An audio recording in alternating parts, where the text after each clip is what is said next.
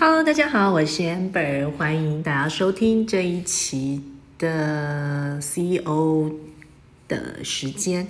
嗯，这一期啊，我们来谈一谈关于姐姐们的职场生涯。好了，在过年的期间呢，有一个媒体圈的老前辈，他写了一篇文章。大意是说，过了五十岁之后的职场人，是他不会去选择把他们呃进入到他们的事业体里面的，因为他认为超过五十岁，或者是其实他没有说出口的是超过四十岁的人，他觉得有一定的习气跟流气。然后会依循着固定的模板来工作，那看不到爆发力跟潜力。这一则文章一出来啊，嗯，马上就有一些过了五十岁，然后做 freelancer 的人写很多很多的文章来谈这件事。那我想到啊，几个月前在年轻人的平台 D 卡上面有个年轻人，他写了一个。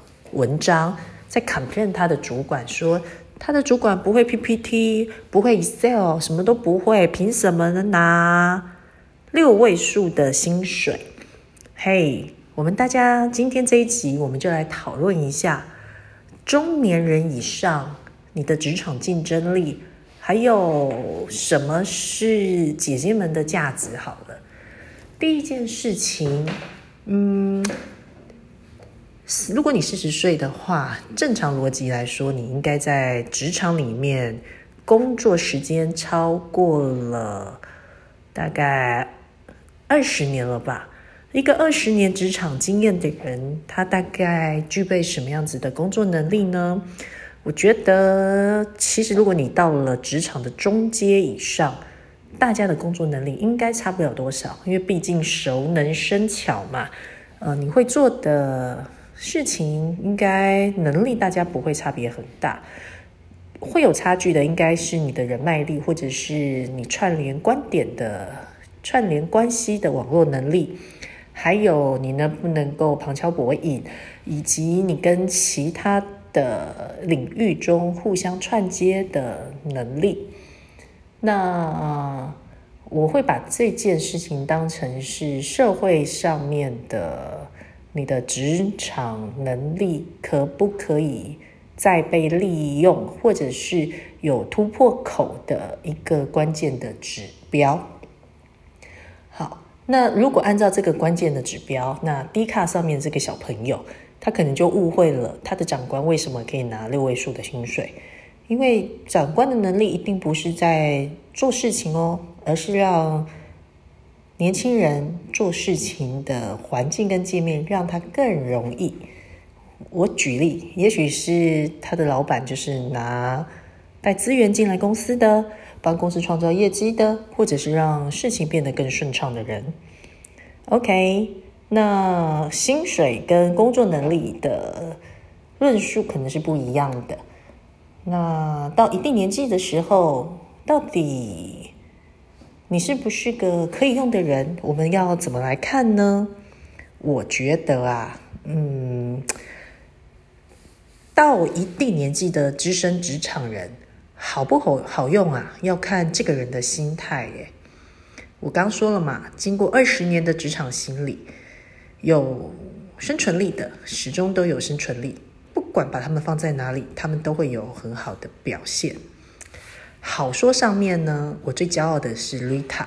哎，Rita 她本身不是说过她是私募基金的总经理，她在专门做并购。我在认识她的时候，她其实是两岸飞来飞去，我们过往都是在大陆认识。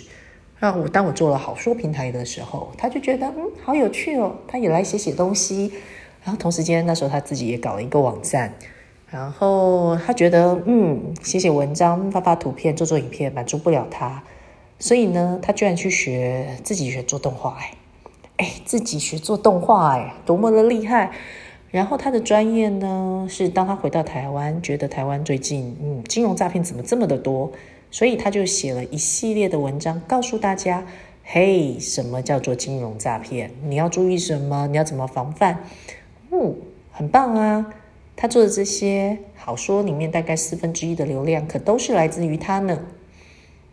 而他的一开始，他做这些事情，他没有嗯其他的想法。可是我在他身上，我看到的事情是，他有自己动手做的能力。而且，其实厉害的人就厉害，不管在哪里，他都可以有很好的表现，对吧？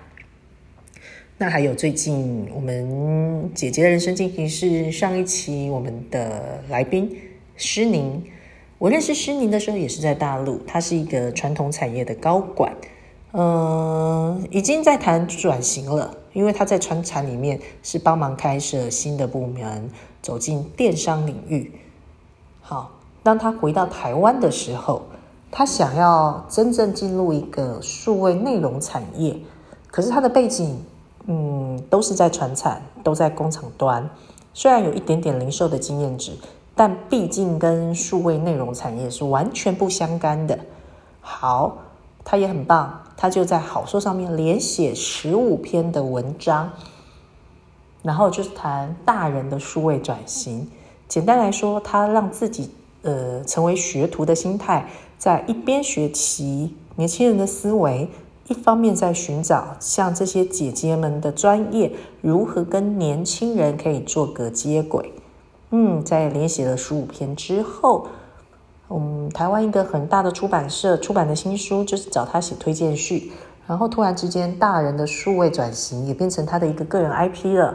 而他也因此这样子变到到一个数位内容产业新的公司有上市题材的，成为行销长呢。所以其实人生有很多的选择，然后年纪跟资历不会是我们的包袱，相反的其实是他们的加分项。可是我其实也用过几个姐姐，你就会觉得，唉。人家常常说职场中的老油条大概是这样。我想过这个问题，我觉得很多姐姐们在职场上面，因为我的年纪，呃，所谓的好工作大概都是大公司。大公司的生存要要件呢，它是另外一种生存要件，它可能是部门跟部门之间，所以大家在职场中养成的能力是，呃。怎么跟别人妥善相处，或者是讲的发展极致到一点的话，可能是怎么样避免把事情揽在身上。好，在台湾的公司有很多，它比较像日本的公司。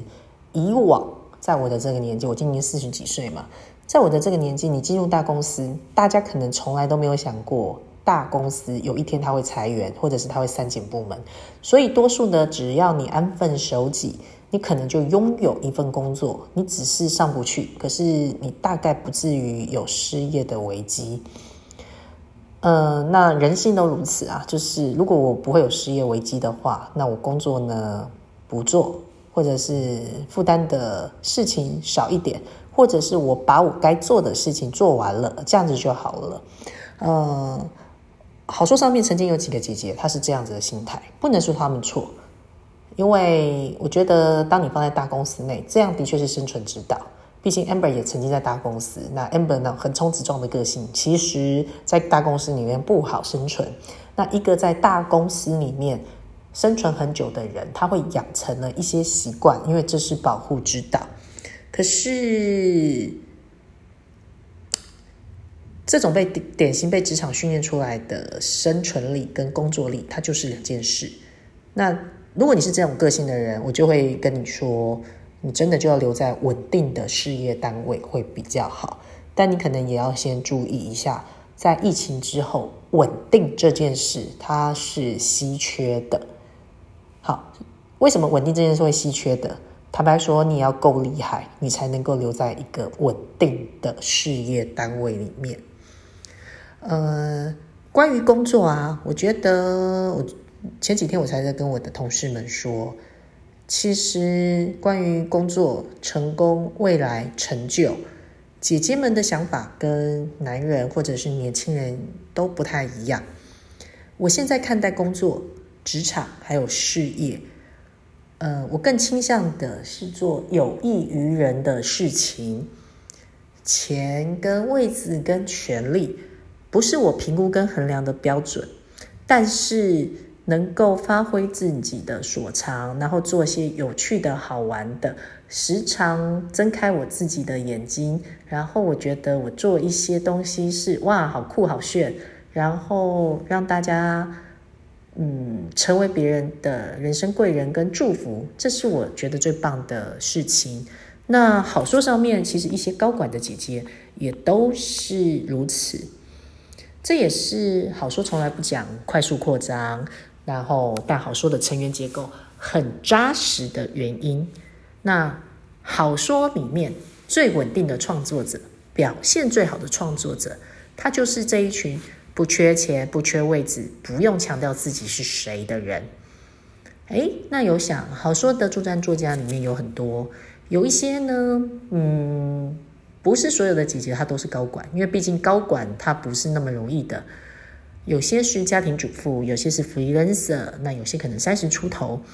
那我发现这些人他们的特性就是他们的爆发性很强，他们为了要达到目的，他们可能在前期的投入非常的多，很快的造创造出成绩。可是普遍，嗯，有些人他的持续力不够。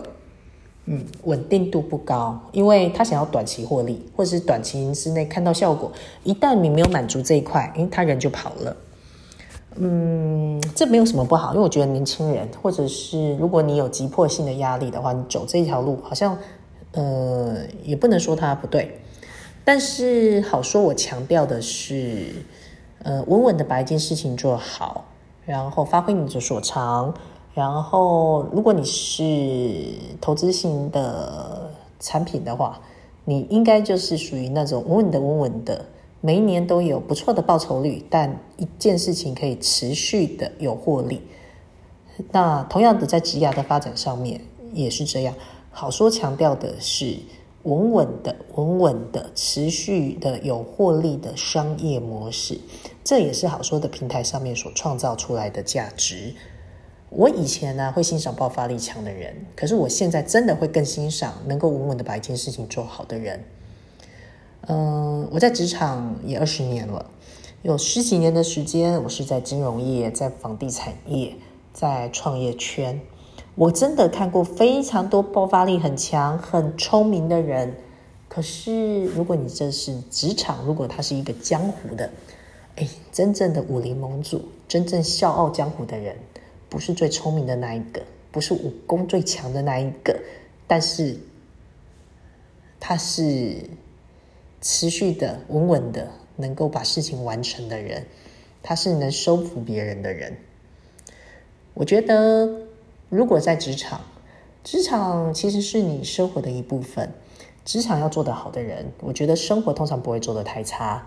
那如果你在职场中，那就等于你在武林之内，只要你在其中，你的功夫真的不能太差，你的内功要非常的深厚。一旦只有你的内功深厚，你才能够稳稳的在职场中始终有你的位置。这个概念，如果就是武功招式的话，一个内力深厚的人，不管你是武当派、华山派或是什么话，ever。你的内功深厚，你去学习其他的东西也会比较有底气。所以资深前辈好用吗？诶，我觉得要看人，但我们有必要也有义务，让我们自己始终在职场中是好用的，不管你是什么角色。可是我要强调一点，好用这件事不是要你像年轻人一样付出你的脑力、付出你的体力、付出你的时间。